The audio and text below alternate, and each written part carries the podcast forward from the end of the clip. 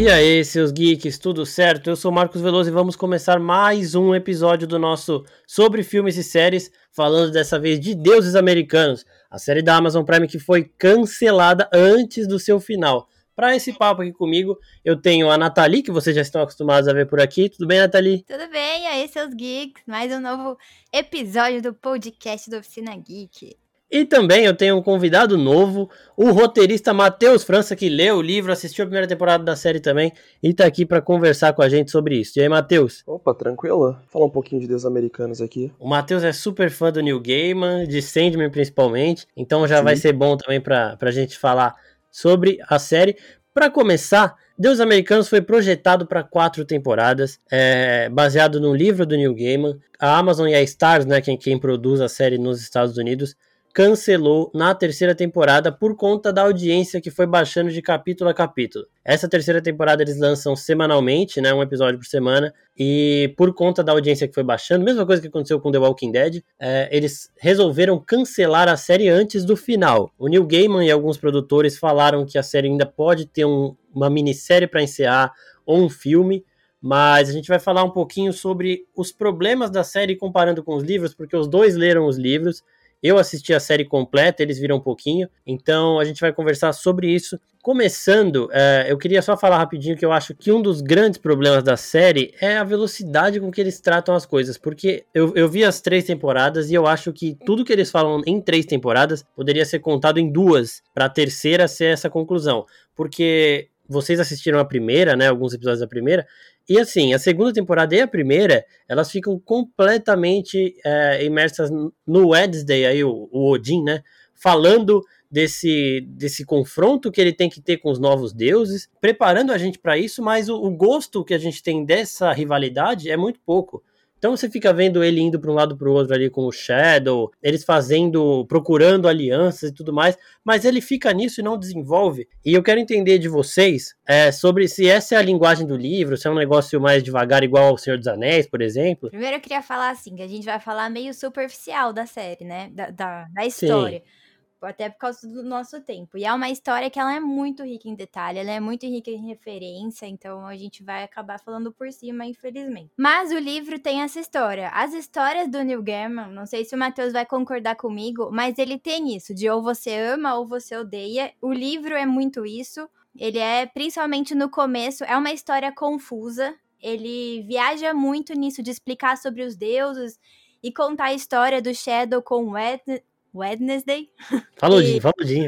Odin. E eles viajam muito nisso, aí entra um capítulo de, explicando sobre os deuses, então no começo do livro ele é meio arrastado sim, aí ele vai desenrolando a questão da guerra, e é meio como a série.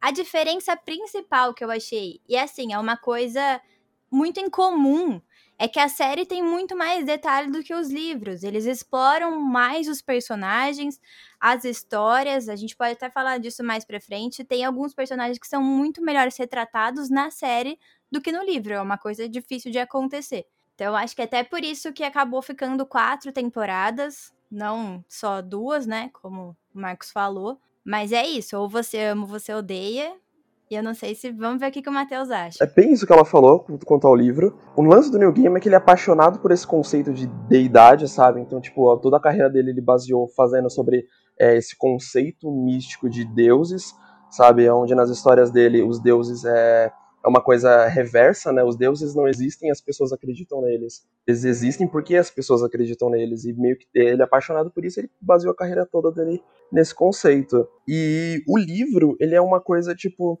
ele é uma road trip e no fundo você vai vendo que tá existindo essa guerra. Só que como é um livro e é tipo é uma mídia um pouco diferente, essa guerra a gente nunca vê muito bem ela, a gente vê ela mais no fundo. E adaptar Sim. isso pra série sempre fica, tipo, meio complicado, né? Porque o que as pessoas querem assistir? Se é, tipo, uma história mais casual, que tá acontecendo uma coisa no fundo, ou uma guerra de verdade. Tipo... E é nisso, mais ou menos, que eu vou falar também, porque eu acho que o, o negócio de adaptação ele tem que funcionar nesse sentido, porque realmente tem muita coisa que não tem como você passar exatamente igual do, do livro pra TV, porque aí acontece isso. Ninguém vai assistir uma, uma road trip de dois caras com oito episódios de 50 minutos por quatro temporadas, com eles falando e preparando um conflito que a gente nunca vê. A série ela tem algumas coisas muito boas, isso que a Nathalie falou de ela ser um pouco mais detalhada em alguns sentidos do que o próprio livro, é também uma, uma coisa que o Neil Gaiman queria, né? Ele quis complementar o livro com a série. Então ele adicionou alguns conceitos, ele aprofundou um pouco mais em alguns temas, e isso é uma coisa que ele queria para fazer a, até a quarta temporada. Mas assim, para você ter essa liberdade criativa, você tem que ter a segurança de que você vai ter essas quatro temporadas. Tipo assim, ó, você vai, a gente vai fazer as quatro temporadas, a gente vai manter o orçamento para as quatro temporadas, independente da audiência. Então assim, tendo gente assistindo ou não, você vai fazer isso aí, tudo bem. Se você tem essa segurança, o que ele não tinha claramente, você pode fazer do jeito que você quiser. Mas se não tem, você tem que ter alguma coisa a mais para segurar o grande público. Eu gostei da série, mas realmente, em alguns momentos ela é muito lenta. Então isso vai me incomodando aos poucos. Mas eu assisti até o final, até porque o conceito dele de pós-morte é um negócio surreal de incrível, assim. É, era uma coisa que eu não entendia muito bem como funcionava. Eu ficava, às vezes, tentando imaginar várias, várias vezes durante a minha vida. Eu tentei imaginar como seria esse pós-morte, o céu com todas as religiões e tudo mais. E o Neil Gaiman, ele explica isso de uma forma muito simples e parece bem bem real. Tipo, é uma coisa que, ó, beleza, eu tava pensando nisso minha vida inteira e pode ser desse jeito que esse cara tá mostrando. Então isso aí eu achei da hora. Só que não é todo mundo que vai aguentar ver o Shadow e o Odin conversando o tempo inteiro sobre uma guerra, ver o Mr. Ward do outro lado também é, atacando os, os, deuses antigos e tudo mais, todo esse tempo sem nada acontecer, entendeu? Então eu acho que algumas soluções que ele poderia ter de mostrar o conflito desses deuses é, de alguma forma com aqueles flashbacks lá do começo, porque todo episódio tem um flashback que mostra alguma coisa de um deus a mais. Ou eles poderiam também é, fazer algumas missões, algumas quests para os personagens principais que levam os episódios, é, tipo assim, num exemplo de Blacklist, por exemplo, você tem o objetivo principal, o objetivo final lá, que você vai ver só no fim da série, mas os outros episódios eles têm um draminha, um suspense, baseado em outra coisa, que vai te levar a algum lugar para a trama final, mas não vai ser decisivo. Só que é uma coisa que vai manter a pessoa presa lá. Então, isso aí são duas coisas que ele poderia fazer. Uma outra coisa que eu vi na terceira temporada que eu gosto é que ele mostra o conflito entre os deuses antigos, de tipo assim: tem culturas que oprimem umas às outras. E uma cultura venera um deus, a outra venera outro. E esses deuses, eles não têm que se dar bem. Não é porque eles são deuses antigos que eles vão se dar bem. E eles mostram isso de um jeito bem legal, só que é uma cena que dura uns 6, 7 minutos com o Wednesday lá e um deus indígena. Eu também não consigo falar o Wednesday aí, tô falando, a Natália ficar rindo aí, é mas é porque é, complicado mesmo. E aí eu quero saber o que, vocês acham também, é, vocês que assistiram a primeira temporada, o que vocês acharam dessa primeira temporada em relação à velocidade, semelhança com o livro, e o que vocês fariam para deixar essa série um pouco mais dinâmica aí, pra não ser cancelada. É, inicialmente eu até já cheguei a comentar isso com o Marcos uma vez, que o comecinho da série ele é muito parecido com o livro, assim, é bem fiel. E aí, mais pro meio da primeira temporada, ele vai explorando mais os personagens. Por exemplo, a Laura, que é a mulher do Shadow, no livro ela praticamente só fica correndo atrás dele. A diferença na série é que ela tem muito mais destaque. E a gente vê a história do passado dela com ele, a gente vê na, mais pra frente, inclusive, que ela vai entrar numa vingança contra o Wednesday. Sim. Coisa que no livro isso não, não mostra, na verdade. É, não mas, tem isso? Não, é, é bem não superficial. Lembra, não. não, tem. Ela fica só, na verdade, correndo atrás do Shadow no livro. Ela não tem todo esse destaque. A moeda, inclusive, que ela trava essa batalha com o, o Leprechaun, que é o Mad Sweeney. Matt Sweeney. Uhum. É, ele também é bem rápido no livro, assim, não é tudo isso, todo esse detalhe que eles mostram na série. Mas Sim. você falou lá sobre esse mundo pós-morte, realmente é uma das coisas muito legais na história, porque o Neil Gaiman, ele fala, ele trava muito isso, né, de pegar não a religião em si, mas a fé que a gente coloca em alguma coisa para justificar, assim, as coisas que a gente acredita. E ele fala de Deus nórdico, Deus romano, Deus egípcio, egípcio, deus africano, enfim, tem vários. E isso é muito legal. A gente não pega assim um deus, ah, tem um deus criador de tudo. Não, e ele fala dos deuses novos, dos deuses antigos. Acho que isso é o mais legal da história dele. E em relação à guerra que a gente estava falando, pelo que eu senti, assim, na série, os deuses eles discutem menos, eles são mais violentos, assim. No livro, essa parte da guerra também é arrastada, igual o Marcos falou. Uh, a gente só vai ver a guerra lá pro final do, do livro, não tem isso na série eles dão essa trégua na guerra para falar sobre os deuses. E no livro, não. No livro, como o Matheus explicou, é mais uma road trip. Então ele vai falando muito sobre o Shadow e o Wednesday, e é isso. Então essa para mim foi uma grande diferença do livro e da série. Claro, a guerra tá vai travar no final. E o Marco citou o, o Mr. Ward. No livro, ele só aparece no final do livro. Ele é muito importante para a história, mas ele não é explorado como ele é explorado na série, não. Ele só aparece lá pro final. Comparando a primeira temporada que eu vi com o livro, é, a primeira temporada ela é bem como, ela, como a, a Natália falou. Então, tipo, você tem todas aquelas histórias que como aqueles mitos chegaram na América, né? Que é essa coisa da imigração, de como os mitos chegaram aqui. Só que acontece, a primeira temporada, ela tem uma visão, porque, tipo, ela foi criada pelo Michael Green e pelo Brian Fuller, que fizeram Hannibal. Então eles tinham uma visão muito específica pelo que, pelo que eles queriam fazer. Mas eles ficaram só na primeira temporada. Então, essa visão desses dois caras que tinham uma coisa bem certa sobre o que eles queriam na série, morreu na praia porque, tipo, na segunda temporada eles já saíram. Saíram por diferenças criativas. Putz. Mas em relação à dinâmica do livro e da série, cara, é um livro muito, sabe, é muito conceitual. Então, tipo, você tá vendo aqueles conceitos, você tá vendo. Você tá se divertindo vendo aquela, aquela, todas aquelas histórias de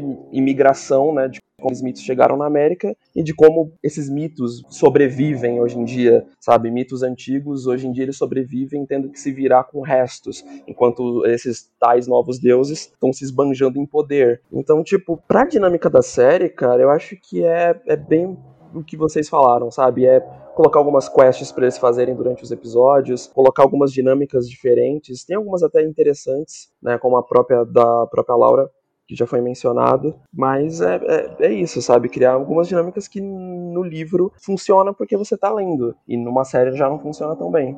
É, exatamente, porque assim, coisas que eu gostei na série são, a, no final, a Bilkis, ela tem um, uma quest dela, e tem um começo dessa quest aí que é meio, também é meio demorado, né? Ela mostra ali como é que funciona, é, como que ela tá se enquadrando no novo mundo, é, aprendendo a usar a tecnologia a favor dela e tudo mais. E aí depois ela vai e reencontra o verdadeiro poder dela, né? Isso é bem legal, só que assim, mostra um encontro dela, um exemplo que poderia ser feito. Mostra o encontro dela, como ela faz para adquirir ali a força é, dos adoradores dela, e depois já mostra o outro encontro que vai acarretar todo esse movimento, sabe? Mas aí eles mostram três, quatro encontros, e aí tem uma cena lá que poderia durar dois minutos que dura dez. Então eu acho que assim, é, realmente tem muito da vontade do New Gaiman, acho, de passar é, toda essa interação, de passar toda essa imersão, mas isso não funciona para o grande público. É, isso funciona para um nicho. Os fãs do New Gaiman vão gostar disso, mas na TV é mais difícil ainda, porque se você está no livro, você vai comprando a ideia e tudo mais. Falei uma que eu gostei, agora uma, uma que me incomodou. Foi que eles, eles tiraram o personagem do, do Mr. Nancy da terceira temporada. Não sei por que motivo. Eu lembro na época que ele saiu do elenco que falaram que era porque o personagem incomodava algumas pessoas nos Estados Unidos, a, parte da população, não sei porquê. É porque é um personagem crítico, mas também não deveria incomodar, porque são coisas que têm que ser mostradas. Mas assim, você tira um dos personagens que era um dos bons momentos de tipo assim, quando ele aparecia em tela, eu pelo menos esfregava a mão e falava, beleza, agora vai ser da hora porque ele contava a história dos escravos, de como eles chegaram nos Estados Unidos, de como eles fizeram também para quebrar as correntes, é, de como ele começou a ganhar força e crescer e ter uma influência perto desses escravos. Então, assim, era um núcleo bem legal que eles simplesmente cortaram sem explicação nenhuma. E eu acho realmente eles poderiam aprofundar nos outros deuses, nesse conflito, é, em algum. Eu acho que aqueles momentos que mostram os deuses sendo deuses mesmo com todo o poder, que tem uma reunião com todos eles, acho que isso não precisa. Mas tem que mostra mais mitologia, sabe? A melhor parte das histórias das, dessa história, pelo menos do New Gaiman é essa. Mostra mais desse desse limbo aí, desse purgatório que ele mostrou que eu achei foda. Tem uma, um outro momento que ele mostra o céu mesmo, depois do purgatório, que eu também achei muito louco, mas esse aí é na primeira temporada, acho. Então, eu acho que eles deviam aproveitar mais isso e tirar um pouco dessa enrolação do, do Shadow e do Odin, porque, mano, realmente a gente entende o que eles estão fazendo, mas não precisa ver tanto. Não precisa ver tanto. Eu acho que episódio de meia hora, a mesma quantidade de episódios, de 8 a 10 por temporada, mas de meia hora, resolveria a série também, nem precisava ter uma temporada menos, porque o problema é isso chega um momento do episódio que você tá vendo quanto tempo falta para você ver se tá acabando ou não, porque já deu, sabe? Então isso que é meio foda. Só queria mencionar que também eu acho que falta é, confiar no espectador, sabe? Porque depois dessa mudança que, te, que teve na primeira temporada dos showrunners, eu sinto que a série, assim, tipo, o pouco que eu, que eu cheguei a ver, parou de confiar no espectador, de desafiar o espectador. Sim. É, a, a série e os conceitos do livro, eles são conceitos que são conceitos para você ir levando com o tempo, sabe? Eu também acho, concordo plenamente com o que vocês falaram da, da dinâmica da série, mas também falta confiar no espectador no ponto, tipo, que a gente tá vendo não é uma história completamente grandiosa, gigantesca, e o que vai estar tá o tempo todo tendo uma grande cena de ação. Não, uma série que é uma série mais conceitual. Claro que precisa de mais dinâmica nisso, mas também confiar no espectador para ele ver conceitos, sabe? Explicar conceitos e não só ficar jogando sempre na, nessas coisas de audiência. Ah, tal personagem dá 2% de audiência, então vamos cortar ele porque ele não tá dando tanto respaldo. Mas o geral da trama funciona, como você citou o Mr. Nancy, que inclusive tem até livro próprio que o, que o Game escreveu só pro Mr. Nancy, de tanto que ele gosta do personagem. É muito bom o personagem. E outra coisa também, é, nessa terceira temporada, tem uma quest aí da, da Laura Moon que ela tá indo atrás do, do Odin. Só que aí você mostra que ela precisa de uma lança, e aí um outro Leprechaun vai lá pegar essa lança para ele, para ela.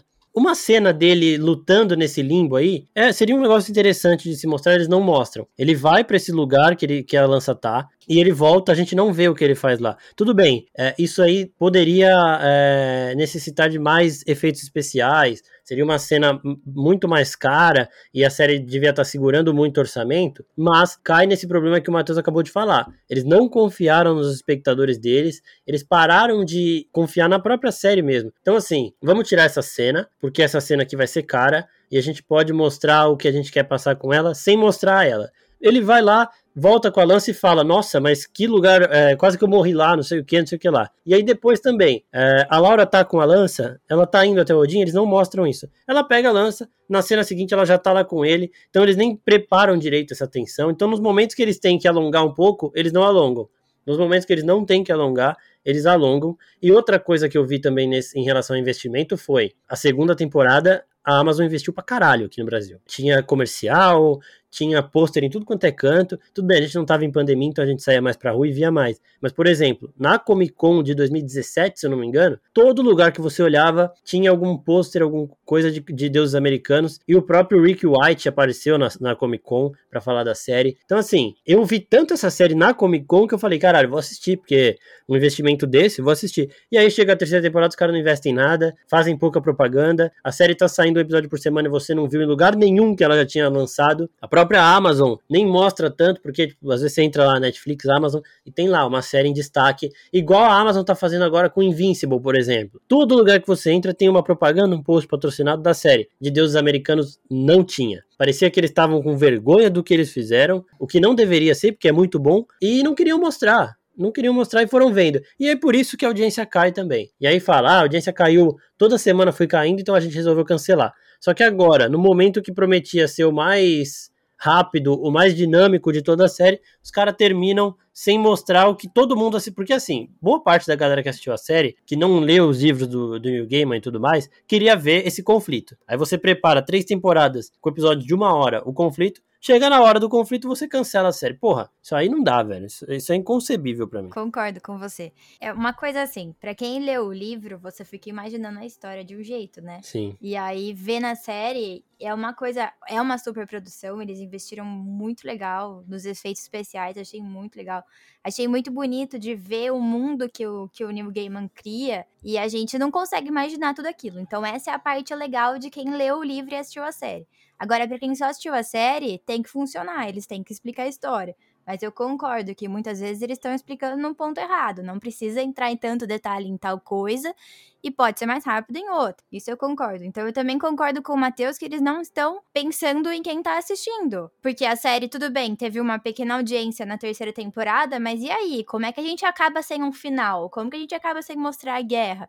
Que é o que a gente ficou criando expectativa todo esse tempo e agora não vai ter. Então isso foi uma sacanagem feita ali pela Amazon. Uma coisa que eu senti é que justamente pela série ser de um ritmo mais lento, muita gente tem que se preparar para assistir, sabe? Não é um negócio que você pega e assiste um episódio, sei lá, como se fosse um Clone Wars da vida, que é uma animação, que tem episódio de 20 minutos e que você sabe que vai, vai ser um negócio dinâmico. A pessoa se prepara e fala: não, beleza, vou esperar sair a temporada inteira, e aí eu pego uma semana e assisto, ou vou assistindo aos pouquinhos. Então, sim, se você espera essa audiência na hora, um negócio de Game of Thrones, por exemplo, o episódio saía, a HBO batia pico de audiência. Você não vai ter. Mas isso não quer dizer que a audiência da série em si seja pouca. A gente fez uma enquete na oficina, deu 48% as pessoas que gostavam da série, mas não queria dizer que não assistiam a série as outras pessoas, as outras 52%. Teve muita gente, inclusive, que votou na enquete que não que não estava gostando ou não assistia, mas que foi falar com a gente falando é muito lento, é, não deviam ter cancelado, então não vou nem ver o final, não sei o que. Gente reclamando que perdeu tempo porque assistiu o negócio para chegar num ponto e eles não vão mostrar o ponto. Precisa ter muita atenção para você entender as coisas. Se você assiste e dá uma brisadinha, você já não sabe o que, que tá acontecendo. O arco do Technical Boy lá, depois que eu acabei a primeira vez, eu fiquei, mano, o que, que a Bilko fez com ele que eu nem lembro? E aí depois tive que voltar para ver o que aconteceu entre os dois ali, para ele começar a perder poder e tudo mais. Não sei se o Matheus pode falar sobre isso do Neil Gaiman, porque o único livro que eu li dele foi esse. Mas eu não sei se é uma característica dele, porque o livro você também, você tem que estar tá na vibe de ler o livro e prestar muita atenção no que está acontecendo para você entender a história. Eu não sei se isso é característica do autor. Então, é característica do Neil Gaiman, Sandman também é isso, sabe? Sandman é uma história que de longe você imagina que é uma história completamente gigantesca e apoteótica, só que você acaba vendo coisas pequenas e, e não pequenas de certa forma, mas pequenas porque o escopo delas é pequena, sabe? Porque você tá vendo personagens, seres mitológicos, sabe, resolvendo problemas amorosos de vez em quando. O Morpheus tá o tempo todo chorando por alguém, por alguma amada que não retribuiu o amor que ele tinha, ou vice-versa. Então isso é uma característica do New Gaiman mesmo. Só que eu concordo totalmente, sabe? Eu imagino, tanto com esses problemas de bastidores, né, que eu, que eu tinha mencionado, de sair os showrunners, sabe? O elenco, 90, 90 não, mas tipo um 30% foi saindo. A atriz que fazia a mídia saiu, que fazia o Technical Boy também teve uma mudança, ele teve uma reestruturação nas outras temporadas. Tudo reflete um monte de problema que a gente vê na série, né? Que tipo, o elenco não vai se mantendo, os produtores não vão se mantendo, nada se mantém, logo as temporadas que vão seguindo, parece que não é uma coisa só, tem essas mudanças que parecem outras séries dentro da mesma série. Como eu falei, tipo, confiar no, no espectador, vocês estavam falando de resolver essa guerra. Os conceitos dos livros do Neil Gaiman, eles são sempre resolvidos em cenas não de batalha, sabe? Sim. Por exemplo, não sei se vocês lembram lá na primeira temporada, aquela cena do xadrez, que o, o Shadow, ele tá disputando o xadrez com o Chernobog. É Chernobog né? Sim. Isso, exato. Esse é o tipo de embate que tem nos livros do Neil Gaiman, sabe? Sabe? Mesmo aquela cena, eu acho uma cena ótima, sabe? Não é uma cena de batalha, não é uma cena de briga, mas você, como espectador, você tá investido naquela cena. É uma cena, é, são duas pessoas jogando xadrez,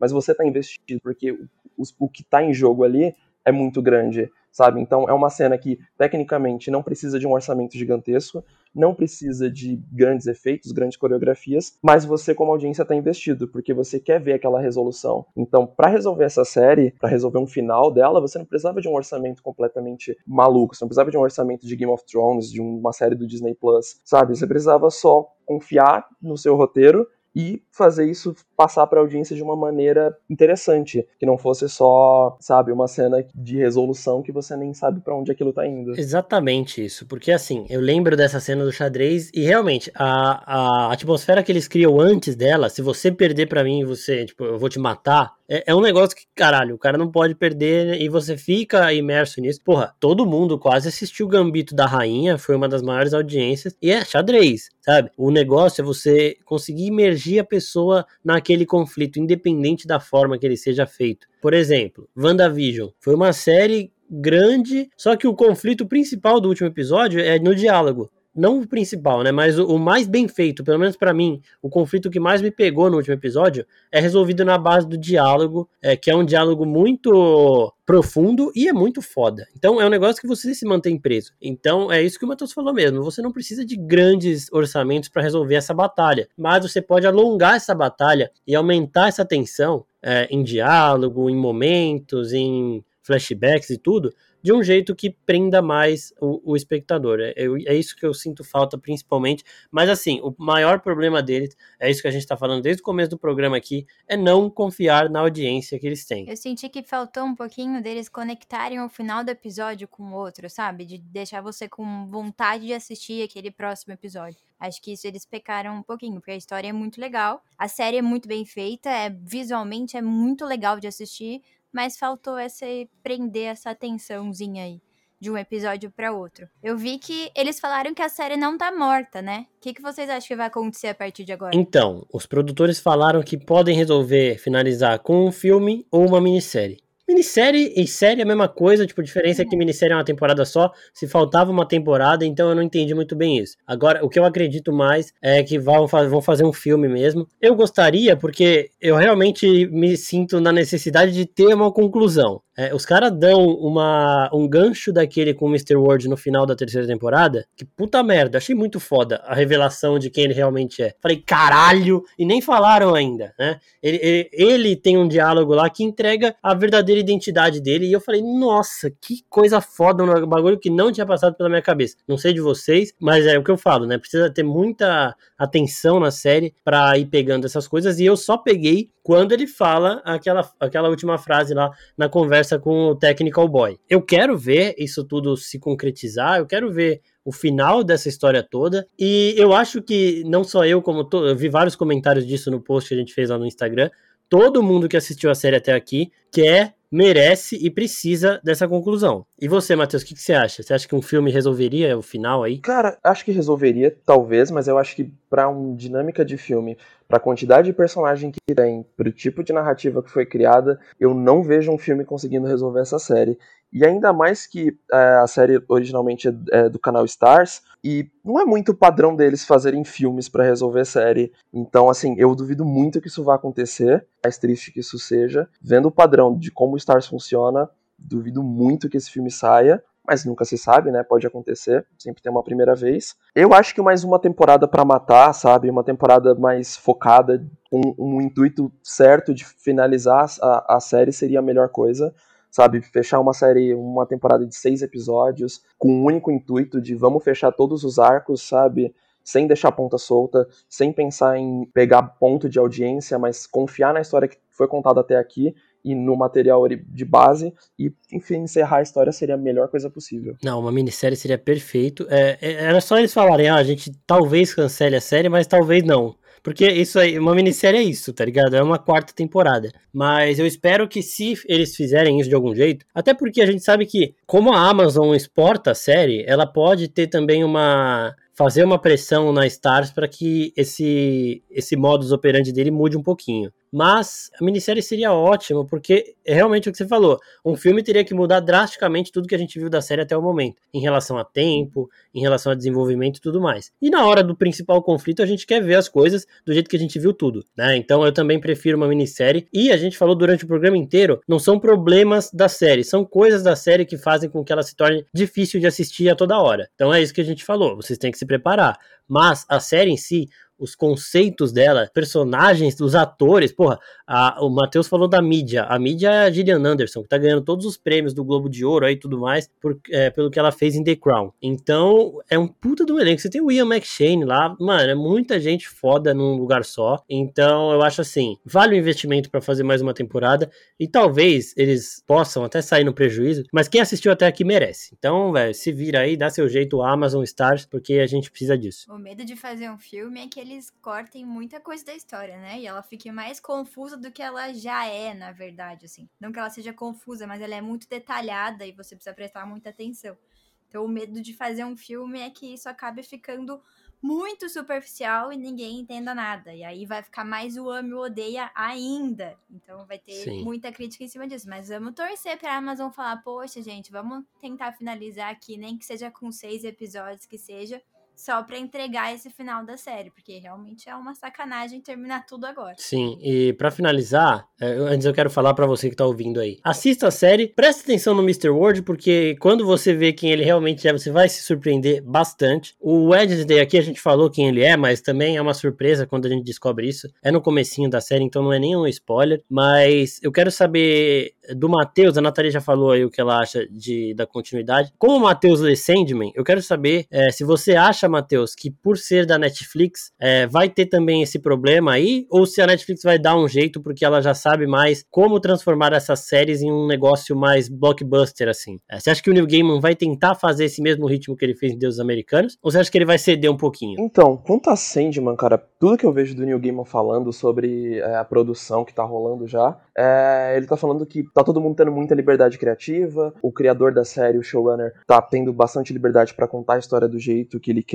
Então, eu acredito que Sandman tem muito potencial e potencial para re resolver exatamente isso que a gente tá conversando nesse episódio inteiro, que é confiar no seu espectador, sabe? Então, tipo, para quem for assistir Sandman quando lançar, já vou avisando, não é a série onde vai ter grandes batalhas épicas, não vai ser a série onde você vai assistir para ter aquela grande, sabe, você não vai ver o que nem Falcão Cidade Invernal, você não vai ver aquela grande sequência de ação tudo mais. É mais uma série contemplativa, como tudo do New Gaiman, e do jeito que o New Gaiman tá falando, que ele tá tão seguindo bem a risca o que é os quadrinhos, então acredito que vai seguir nessa linha. Quanto a Deus Americanos mesmo, encerrando o que você tava falando, Deus Americanos me lembra muito o que aconteceu com The Walking Dead, sabe? Uhum. Muita troca de showrunner, ninguém sabia para onde tava indo, cada, cada episódio parecia que você tava vendo um episódio de uma série completamente diferente. Pelo que eu, eu parei de ver, né, exatamente por isso, mas pelas pessoas que continuam até hoje, falam que ela conseguiu superar essa, essa maré. E é o que eu esperava que acontecesse com Deus Americanos. Colocasse a casa em ordem e conseguisse dar uma direção para os personagens resolvendo. Porque o material base é muito bom nos dois casos. O problema é, os caras ficavam enxugando um negócio, no caso de Walking Dead, né? enxugando um negócio para tirar o máximo de dinheiro que eles conseguiam, para alongar a história o máximo de dinheiro. Isso aí custou audiência. Só que eles não vão cancelar a série. No caso de Deuses Americanos, infelizmente, é, tiveram isso aí, mas eu espero realmente que eles reconsiderem, porque, como eu já disse várias vezes, a gente merece e precisa desse final da conclusão aí. Então é isso, gente. É, eu queria agradecer a participação do Matheus, que estreou aqui no nosso podcast do Oficina Geek. Vamos chamar para ele falar mais. Ele ama quadrinhos, principalmente esses do New Game aí. O cara manja demais, roteirista e tudo mais. Então ele sabe contar uma história mesmo. E muito obrigado por ter participado, Matheus. Valeu, agradeço a oportunidade. E é isso. Sempre falar de New Game é sempre bom. É isso aí. E Nathalie, que vocês já estão acostumados a ver por aqui também. E é isso. Obrigado, Nathalie. Até a próxima. Eu que agradeço. Até a próxima. E ouçam os outros podcasts da oficina. É só arrastar aí o seu feed, porque tem Nexus Room falando das séries da Marvel, tem esses episódios de sobre filmes e séries aí falando de várias séries e vários filmes que estão em alta aí no momento. Então a gente já falou de Bridgerton, já falamos de Winx, já falamos de Clone Wars. É só arrastar aí para baixo que vocês vão ver o que mais a gente falou. Se vocês gostarem do tema, ouçam porque é bem legal, é curtinho. E é isso, pessoal, até a próxima. Tchau, tchau.